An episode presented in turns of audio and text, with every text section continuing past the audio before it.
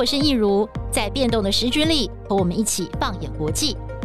欢迎收听《一起看世界》。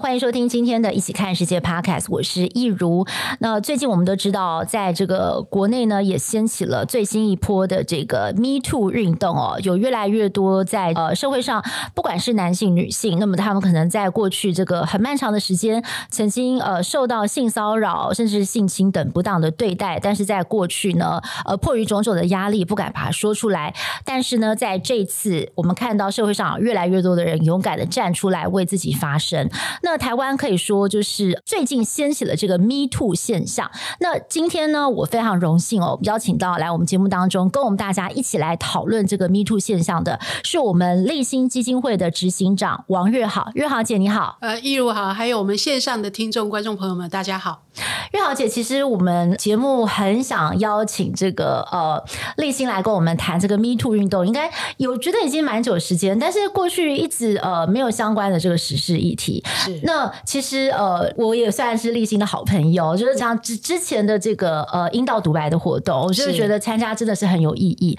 那还有就是呃过去几次包括这个家暴事件啊等等的，我们有请立新的专家一起来跟我们分享，就是要如何来防治。嗯、所以我觉得在借着这个机会哦，就是可以请到月好姐，尤其月好姐在过去二十几年，她长期的就是在关注呃台湾社会的性骚扰跟性侵的议题，嗯、所以我想今天她有非常多这个非常专业的经验，可以来跟我们的听众朋友、观众朋友来分享哦。好，那首先就是想请月好姐来帮我们定义一下，因为现在就是在社会上，我们看到越来越多的人勇敢的跳出来说自己曾经有遭到性骚扰这样子非常不舒服的对待，那我们要怎么样来定义性骚扰？以法律上来讲，性侵害以外的这些跟性或是这个性别歧视有关的一个这样的一个呃不当行为，然后更生活化来讲，就是说，哎，不受欢迎的。哦，这样子的呃性跟性别呃歧视的一个这样子的呃，包括肢体的一个碰触、言语，甚至是视觉，嗯、比如说哎，可能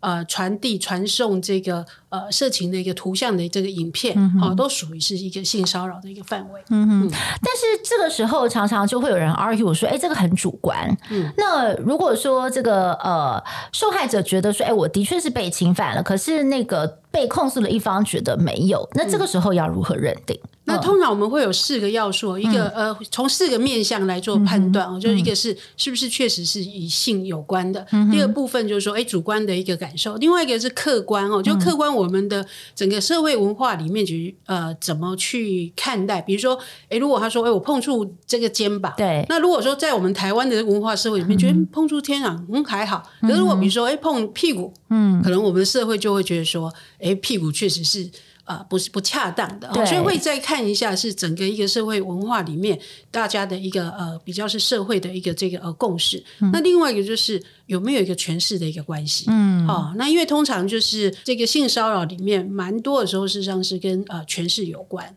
嘿，所以这个也是我们呃会去综合这四个呃元素去判断是不是呃构成性骚扰。是对这个权势性骚跟权势性侵，我觉得这真的是一个很重要的议题。等会儿可以好好的来请教一下日豪姐。不过呃，我们也可以稍微跟这个听众朋友呃分享一下，其实这个 Me Too 运动在国外兴起，我记得应该是二零一七年左右嘛，是就是好莱坞的影视大亨、嗯、呃 Winston，他就是呃借着说，哎，我要给这些呃明星们机会，可以在这个镜头前面曝光，或者是当主角等等，那我就要求说。就是要发生关系啊，等等的这些事情，那个时候开始掀起了一连串的这个 Me Too 运动。嗯、那另外就是我之前也才看了一部电影，叫做这个重磅新闻。嗯，对，那个“新”是三色星的“星”。其实这个事情是在讲二零一六年到二零一七年的时候，美国的福斯新闻台，嗯、呃，他们那时候有一个非常高阶的主管，嗯、那就是有性骚扰他们的这个女性员工。那后来有非常多的女性新闻工作者跳跳出来去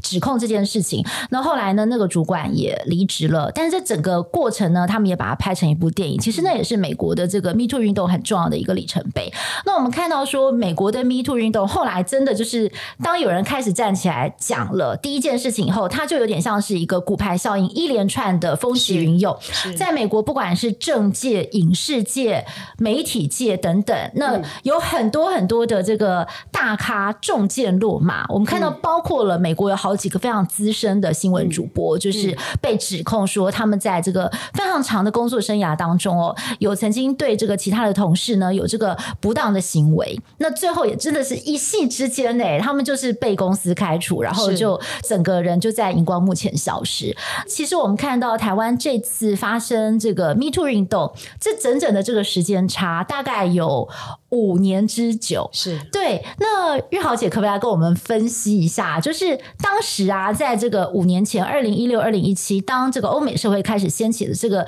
Me Too 风潮的时候，你那时候有没有期待说，哎，台湾可以就是也有类似这样子的一个风潮产生？那你有没有想到说，哎，就是这中间没想到一等就是五年？是，没错。呃，立新其实在三十周年，就是我们二零一八年的时候，嗯、其实正好就在二零一七。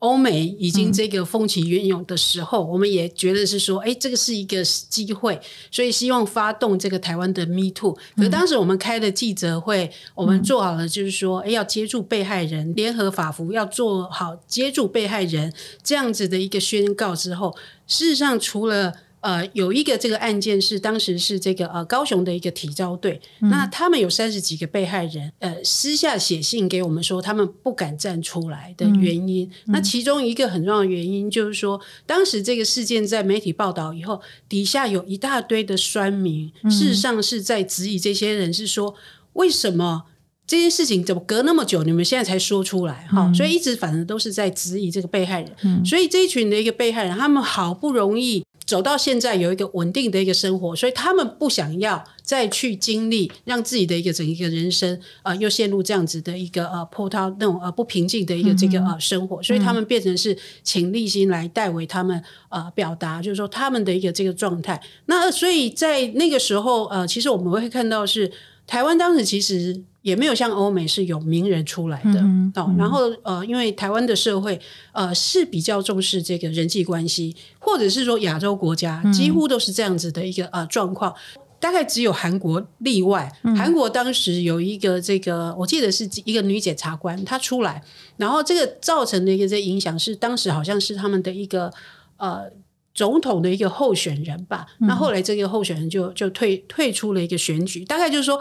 诶，是有一个这个呃名人，然后而且他是具名说出加害人是谁，嗯，然后也造成了影响，但是在其他亚洲国家呃是没有的。那呃，其实美国 Me Too 运动以来这样子五六年，其实带动的一个影响是，大概有通过了两百多项的法案，嗯，就是说因为他们是呃很多是州州法律，嗯，那可是也有很多呃变成是联邦的一个呃法律，就是全国适用这样的法律。那比如说像去年底。呃，十二月的时候。呃，拜登总统他就刚发布一个这个呃联邦的一个法律，呃是呃 Speak Out 的一个呃这个法案，嗯，就是特别因为他发现到是说很多的这种呃职场的一个性侵性骚扰，他们会很用这个比较是一个保密协议的方式，让这个事情就是销声匿迹。嗯，那他就在这个法案里面就是说，哎，这些的协议是无效的，嗯，好，就是被害人他事实上是可以这个呃站出来。那我想这样子的一个呃宣誓。有它的一个意义。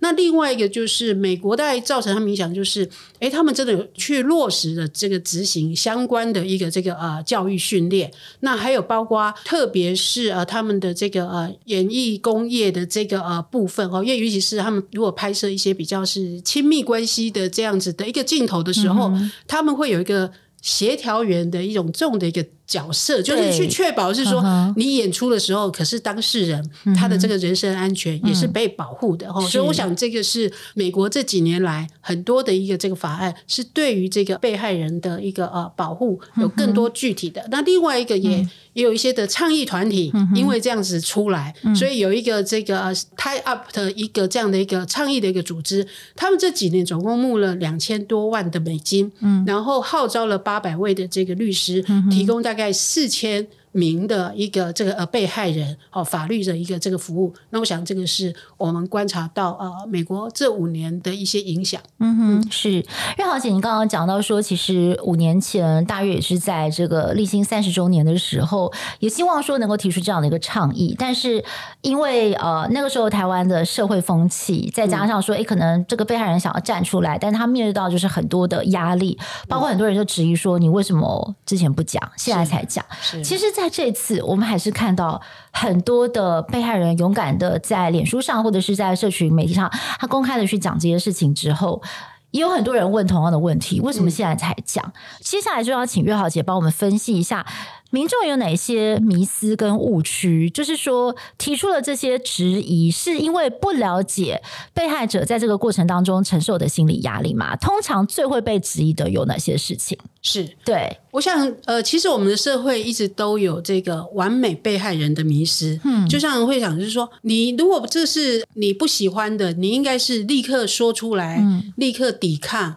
哦，然后呃，立刻逃开来。嗯，那可是比如说，我们会看到，哎，有一些。哎，后面还是很如常的，有继续的一个这样子的一个互动。嗯，那其实我印象蛮深刻是前两天钟佩君议员吧，嗯、是，其实他也分享他自己的历程，是在当下其实是惊吓到脑袋空白。嗯、是，我想这是我们听到绝大多数被害人反应，太震惊到不知道如何反应。对，好，就像是说，哎，我可能对这个人原来是有好感的，觉得这个人是一个、嗯、这个君子，嗯，然后他怎么会对我这件事情？嗯、所以事实上。被害人的内心是有一个小剧场的，嗯，他的小剧场说：“怎么会？怎么可能？”嗯，哦，然后可能会去质疑是这个人，我有没有搞错？我没有误会，所以他在这么复杂的这个心理，他是没有办法呃及时做反应的。是，哦，那另外一个是说，等到他冷静下来了。想要去做一些事情的时候，他当然会有各种的一些后果的一个考量，嗯，好、哦，会有很多考量，说，诶，我说出来会不会被质疑，会不会被相信？因为事实上，如果说，诶，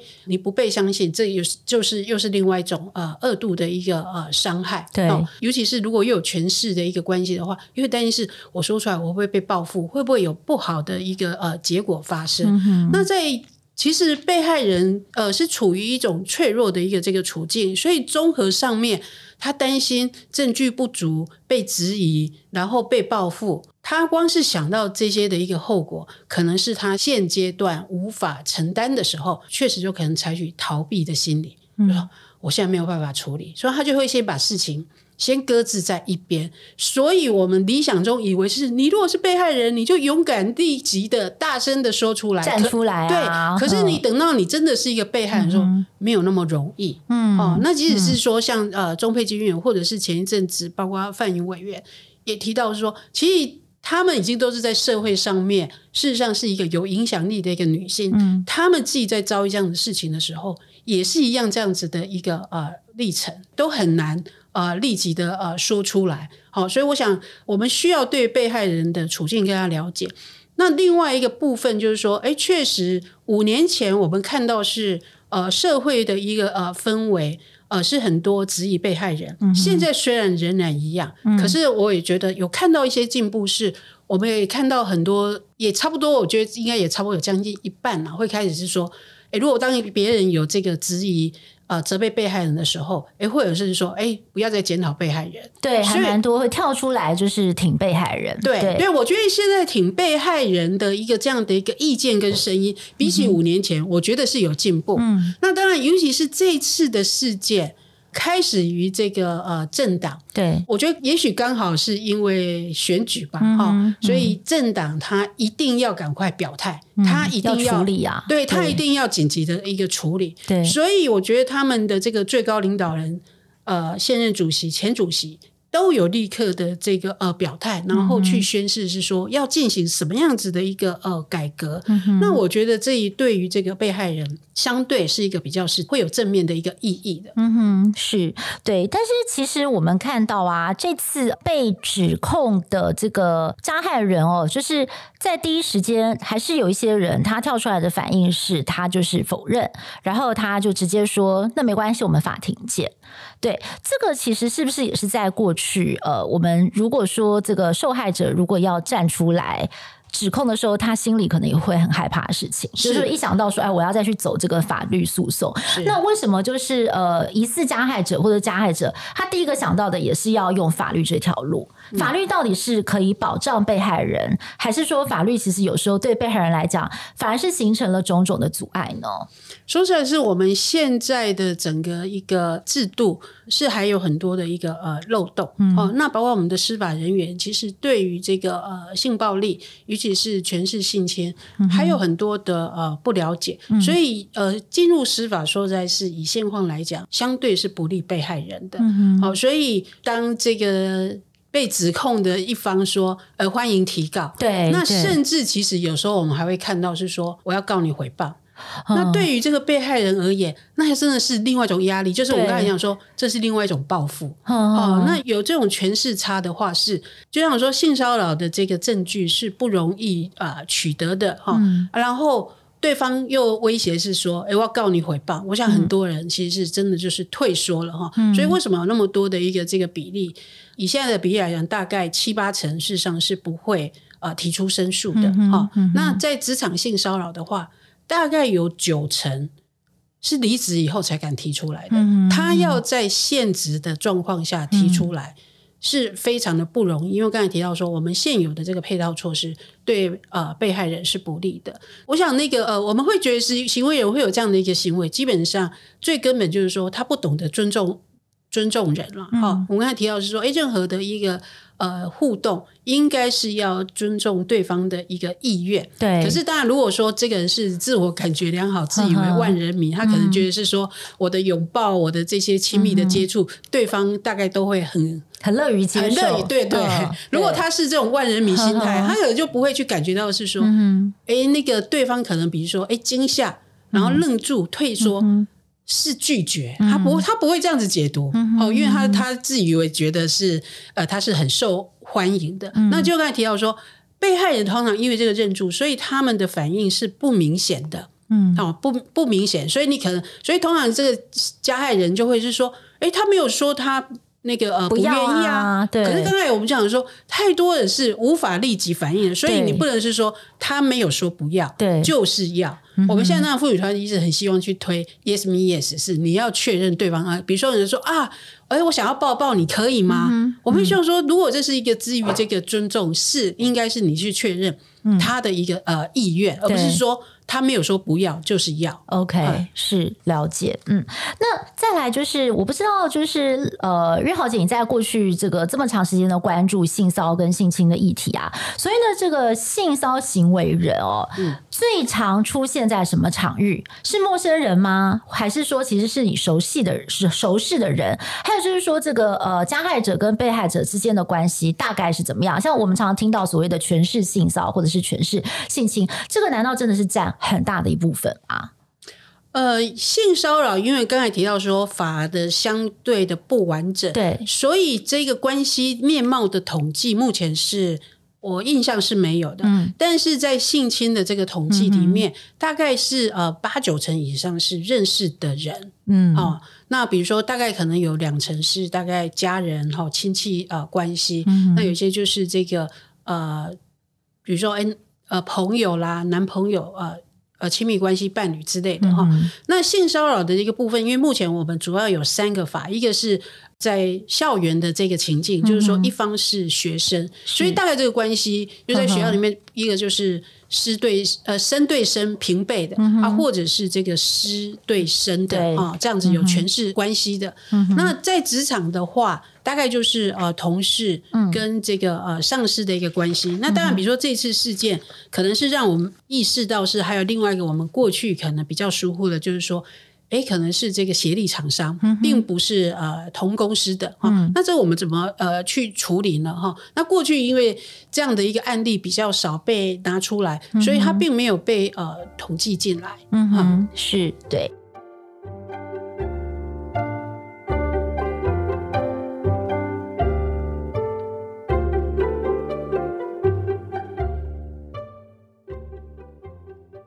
为什么性骚扰的行为人会一犯再犯？其实我们看到这次有很多呃愿意勇敢站出来指控的受害者，他们第一个人站出来之后，有很多人也站出来说：“哎，我也被同一个人骚扰过。”就是为什么会有一犯再犯？这个是因为他觉得社会默许他吗？还是说他得到了什么样的鼓励？嗯嗯，是。呃，我觉得最根源就是这个人他不懂得怎么去尊重别人嘛，哈、嗯嗯，所以那再来就是说，当他做这件事情，过去可能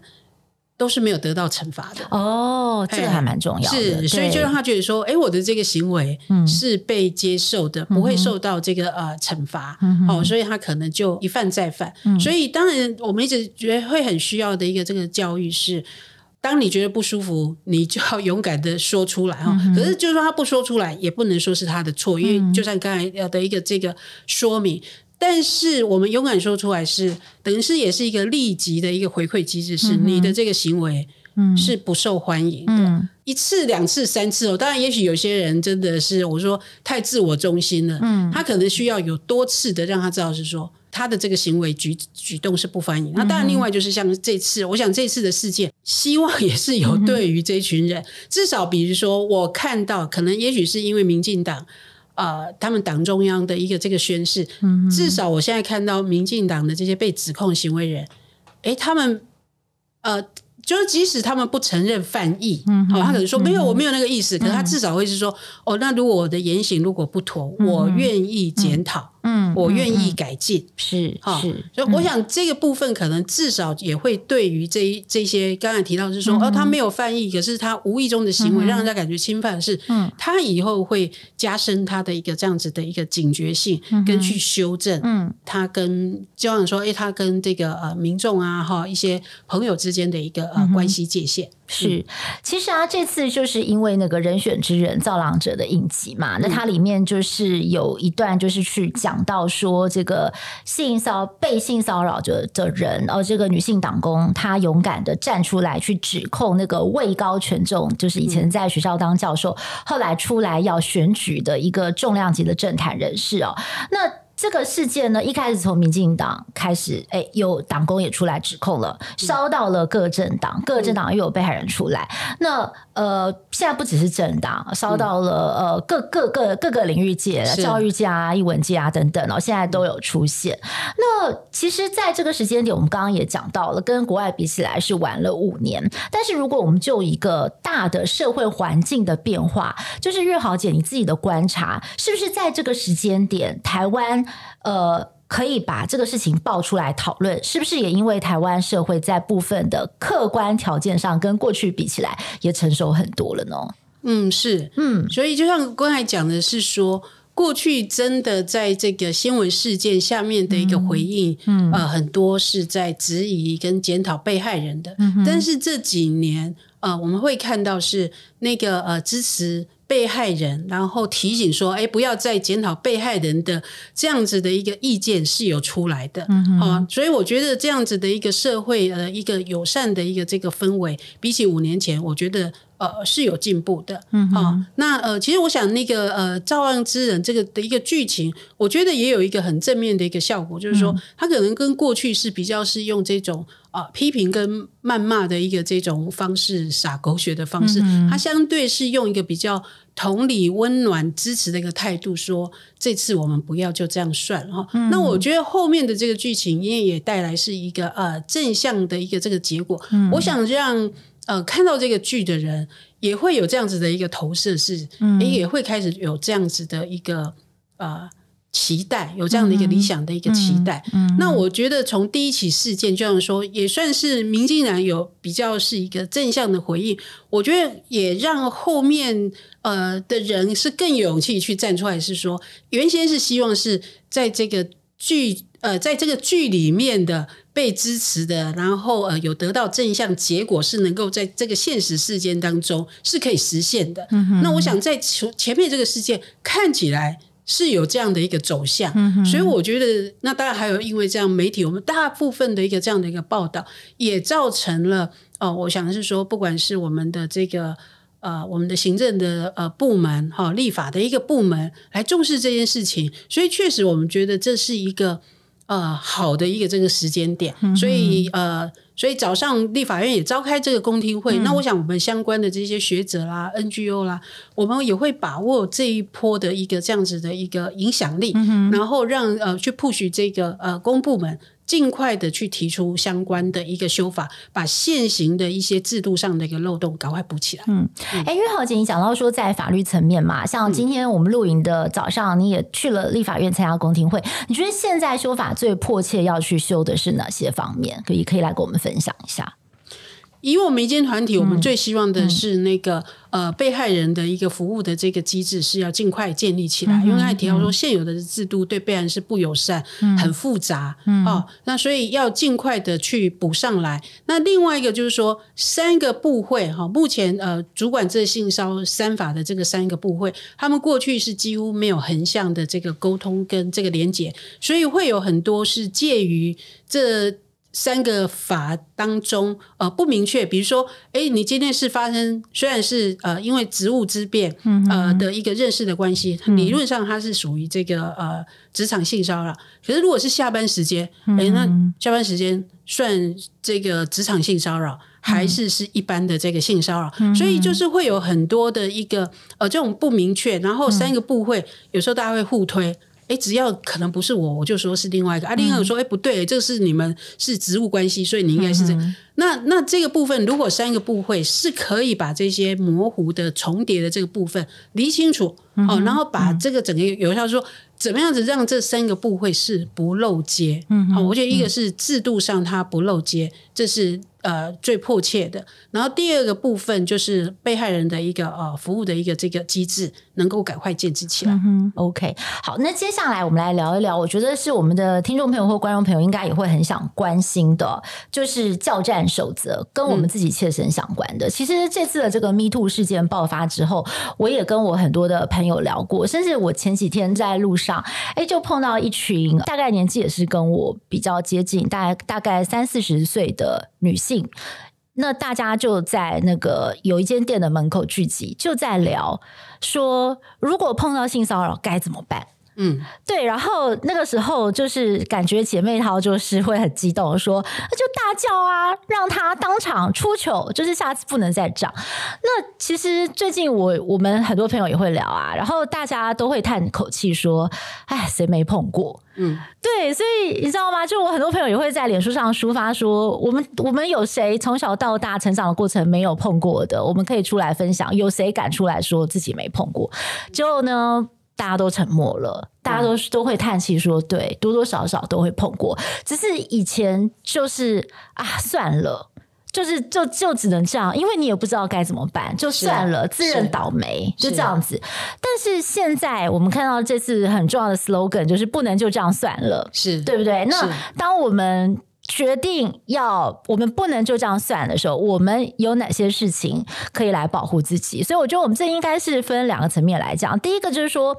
性骚扰可以预防吗？再来就是说，如果真的当下碰到的话，我们要怎么样去反应？我们要怎么样去制止？嗯说实在，要讲预防，以被害人来讲是无法预防，没有办法。对，因为我们是说，一个这样子的一个犯罪行为是起源，一个人有动机，对，然后他今天他要做这件事情，这不是你可以去影响他的哈。那有时候说在是就是倒霉，他有这个动机，他想要做这个行为的时候，你可能就在他的周围，嗯，成为他下手的一个呃目标对象哈。那当然我们可以做的是演练哈，因为我是说这一定要演练，因为。这样说可以演练，因为如果不演练，就像是说你可能就愣住了。了可是，可是很多的时候是在一个很突发的状况，对，比如说可能路人经过就给你摸你屁股一把，或者摸你的这个胸部，对，等到你反应过来，可能他已经跑掉了。对，那所以这个事情是，如果你没有演练，就会像我们刚才说，呃，愣住，然后没有办法及时反应，就错失了那个时机。对，那确实是我们要演练，是说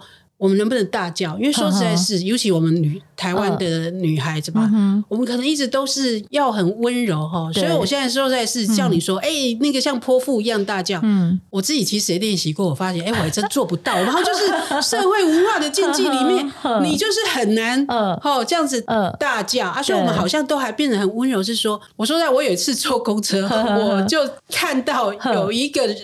女孩，我就说，哎、欸，我可能这个职业病，我看就觉得那个。女孩的表情很奇怪，怪怪的。那我就选择站在他的前面。然后果然那个女孩就把她那个手上的包包拿起来，我就看到隔壁那个阿贝，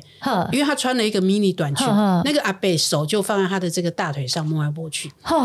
我虽然有见义勇为啦，哈，我那时候讲说阿贝，请你放尊重一点。可是我事后我会想说，我干嘛对那么客气，还讲得那么文雅，就是说阿贝，你放尊重一点。哦，那那个阿贝当时是下车哈，那这大概发在二十年前。那以我现在来讲，一个是我能不能很大声的这个制止，因为我好像很怕被所有人注意，就是我如果在车上。很大吼，然后让全车的人去注意他哈。然后当然另外一个是你可能呃，如果以现在我就是会去跟公车司机反映，对，因为以公车来讲，司机是车上最有权力的人，对，他可以是把这个车门关起来，直接把车开到警察局去，让这个呃加害人没有机会逃跑。对，所以现在至少我知道是双北的这个公车，对于这种公车色狼是有这样的一个 SOP 机制的。好，那我觉得这是这几年。下来，我觉得这是一个很好的一个演变，所以我刚才说、嗯、是需要演练。嗯，我们能不能的大叫？那当然，如果是我们当事人是，如果能够大叫，确实是可以有效的去遏制。嗯，让这个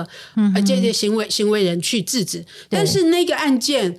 就是那个阿贝被我喝止之后，他下车，然后那女生要我坐他旁边，我我就跟他聊嘛，我就说，我说，哎，你刚才为什么不敢大叫？嗯。他说：“我有一个朋友，之前大叫的时候，他说那个啊，哎，那个骚扰人跟他讲说，哦，你以为你长得美啊？谁要摸你？”他说：“后来是那个女生觉得有点羞愧下车了。呵呵”然后那时候我想说：“哇，我以前以为通常加害人都是那种色大胆小的，嗯，可是没有想到说，哎呦，厚脸皮版升级版的，就是说你面质他。”他还可以很大拉的去挑战哦，我觉得是我们女性的这个自信，我们通常都对我们自己的美不够有自信，所以当然是说，你以为你长得够美啊？如果我们对我们自己美不够自信，好像觉得是说，哎。我自己很丢脸，那我觉得这个事实上都是很需要翻转的。对，那这个案例让我印象很深刻，所以有一次我去学校高中的女校演讲，我就有用这个例子说：哎，如果是你们碰到这样状况，你会怎么做？嗯，那我印象很深刻，就有一个女生回答是说：我就回答说，我长得美跟丑关你什么事？你摸我就是你不对。哇，我那时候真的是为那个女生拍手说：哇，这答案太棒了！对，这件事情跟美丑跟你的个人魅力一点关系都没有。对，重点在你摸我就是你不对。是是要有绝对这样子的一个这个自信，所以我就刚才提到说，哎，你可以怎么去回应？这个是要练习的。对，就是说，如果在你的那个 data 库里面没有是可能面对 A、B、C 情境，我可以回答反应什么话的话。你确实一下子是无法回应的，所以一个是立即的反应，然后另外一个是我们还还是要判别，就是说你是不是在安全的情境。嗯，但对我们来讲，就是说安全永远是最重要的哈。如果说这个是在一个呃人多的一个这个场合，就是想办法先引起别人的注意。好，比如说哎，不管是大喊大叫，或或是就算你觉得你大喊大叫你做不出来，哈。那或者是说，你可以跟别人求助是，哎，那个呃，我需要帮忙啊。总之要先引起别人的注意，因为引起的别人注意，一个是当然可能可以遏制这个人，另外一个是这个人他之后可能就会是你的证人。因为我们刚才提到说，这个性暴力通常比较是缺乏这个证人的，所以引起注意。那第二个是，如果你是在一个比如说四下无人、很这个隐秘的地方哈。那那个保护安全为优先嘛，哈、嗯，所以怎么样让自己可以尽快的去离开那个离开现场，离开这个现场、嗯、之后是赶快想办法。去收证，那这个收证，嗯、一个是当然，如果可以有这个直接客观的证据是，是是最有利的。比如说，哎、嗯，那个地方可能观察一下，他有没有这个呃监视录影器，嗯、那可不可以去呃调阅？好、这个保存，因为我们知道监视录影器、嗯、其实它的保存期间是有限的，所以你一定要在他们保存的时效内尽快去呃调阅。好、那第二个是，如果你没有这个呃像。监视录影器这样子的一个呃直接的一个证据，那我们就是用间接的一个证据，嗯、是尽快的是跟你的亲朋好友啊、信任的人求助，嗯、然后告诉他们你发生了什么事情，嗯、尤其是人事时地物，还有当时你的一个这个呃反应，尽可能的详细的呃去记录下来。好，然后接下来就是报警哈，然后或者是去进行这个呃申诉。那看你的这个事件是呃对象是谁，那应该是要向谁？是要向警方好，或者是让这个行为人的这个呃雇主嗯好去求助。好，那是如果说呃不了解的话，不管是可以打一一三去咨询，或者是像呃立新啊，我们这些呃关心这个议题的一个妇女团体来呃咨询，后面可以求助的一个资源在哪里，都是可以。进行的方式，对，其实月豪姐，你讲到这个，我就想到我大概二十几年前，我还在念大学的时候，嗯、有一次我是走在路上，我要回家的时候，突然之间就有一个人骑着摩托车，就从我后面呼啸而过，然后他就朝我的屁股打了一下，他就这样走，我当时呢就是尖叫。因为我被吓到了，但是我后来很愤怒，但是问题是我完全抓不到他，因为他就开车就走了，而且那个时候我第一个反应就是我要找旁边有没有监视录影器，就是我要去报警。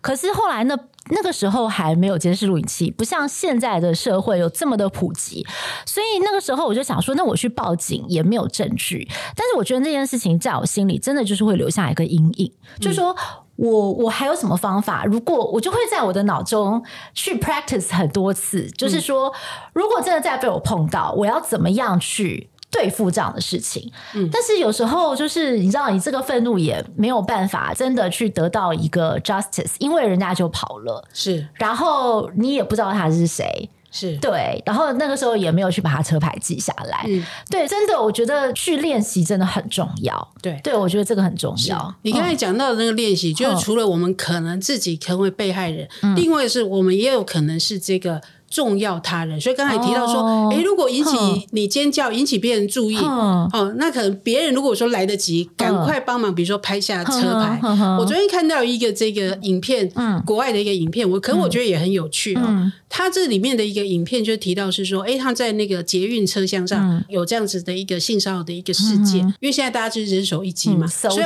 他就是干嘛收证。嗯、那本来这个行为人。还很呛瞎的跑去跟他注意到的一个在拍照收证的人，嗯、就是说，哎、嗯，你违反我的隐私，把你的手机交出来。交出来。对，然后这个拍照这个，他就删除了他的这个照片。嗯。可是后来第二个、第三个，呃，其他的这个乘客他也在拍，他本来想说第一个威胁成功，给他删除了，嗯、他就跟第二个是说，哎，你拍我的照，你违反我的什么隐私、嗯、呃肖像权什么之类的哈。嗯。嗯那结果，这个女乘客她就说我在直播。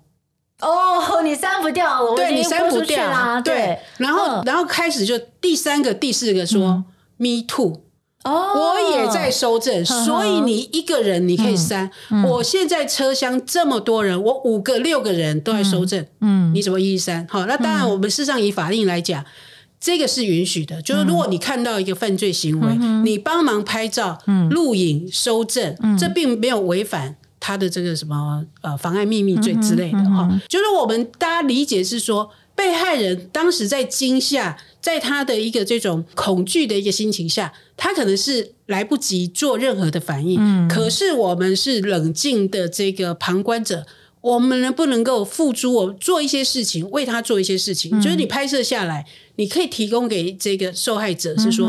刚才这一段我也提供下来，嗯、我鼓励你。可以去这个呃提告，嗯、或者是哎，我也愿意成为你的这个证人之一。对，我觉得这个部分是我们很期待了，后面的一个整个一个社会的一个支持的力量是有出来的。嗯，嗯对，其实这个就会让我想到，我觉得台湾社会其实是蛮温暖的哦。我们平常在搭捷运的时候，有时候你的包包没有关起来，嗯，或者有时候后面的拉链没有拉起来，马上就会有人去跟你说：“哎，小姐，不好意思。”然后都会小小声说：“是，哎，你的包包没有拉。”然后你的那个拉链没有拉好哦。是，其实大家是很善良的，都会去提醒。但是碰到这种事情，有时候可能大家慌了，不知道该怎么办。但是如果发现一个、两个、三个，大家就觉得这不对的，我就站出来，我、嗯、me too，对不对？我也在这边挺你。我觉得当那个人多势众的时候，那个加害者他一定会有很大的顾忌跟压力，他就会发现，哎，我现在不能做这样的事情。是对。其实另外一个，我觉得台湾社会最近有很大改善的，就是那个嗯，行人地狱的事情。嗯，本来就是都不让嘛，就是你过马路，你走那个人行道都不让。但是因为社会大家开始有这个意识了，所以开始媒体不断的报道什么什么的，你就会发现，哎，现在的车子很下意识的，就是知道说，哦，看到行人我们一定要先停下来。所以我觉得这也是一个社会氛围的养成，我觉得这也是非常重要的。是，没错。对，而且我自己也很有感，就是那个不能就这样算了。其实我觉得真的是很为就是这些愿意站出来讲的这个呃受害者，就是很佩服他们的勇气。是对。其实我想，我们台湾推动这个呃性平运动跟性平教育，大概也一二十年了，嗯、尤其是年轻的一代，嗯、这样子的一个意识，绝对比我们当年哦、嗯、是更进步的。那我想这也是推动我们社会的力量。但是就是说，现在是有一点点还停留在只是一个意识的一个层面。嗯。可是我们要去实践跟落实，是还有一段的一个距离。包括前一阵子，其实那个顶尖大学的 会长选举的这些不当的一个这个言论，你会看到是说。哎，我们过去的这个性平教育比较是属于这种单向式的大场式的，嗯，所以对应到每个人可能都有他自己个别的一些生命的经验，嗯，可能跟我们这种大场式的有些你也许无法 match，所以你就会觉得说，老师讲的跟我的这个经验是不符合，你可能根本就。不信这个老师，觉得说这个老师讲的都是屁话，嗯，所以你就会会有点点很刁钻的，就是在那个牛牛角尖里面。嗯、那当然就是有些人会说啊，不管是厌女啊，或者是丑男啊，哈、嗯，就会有比较这种反其道而行的。但是我对这波事件，可也让我们去检讨到是说，我们的这个性平教育是要更进一步了，是要有。更多的一种呃情境的一种对话跟讨论跟体验，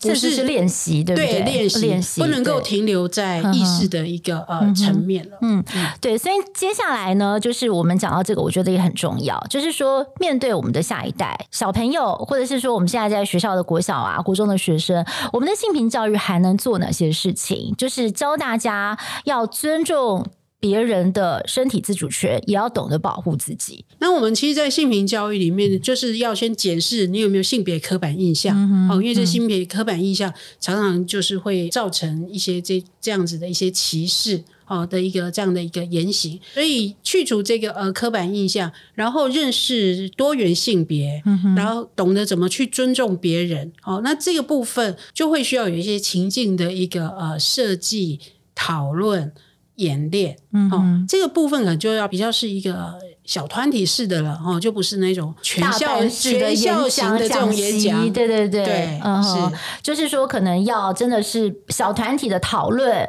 然后分享生活经验啊，然后是要融融入到他们的生活当中的，嗯，哦，那这样子他自己生活当中真实遇到的时候，会跟他们过去讨论的部分比较接近，比较接近就比较可以去运用，嗯，如果是。没有的话，就像是说，哎，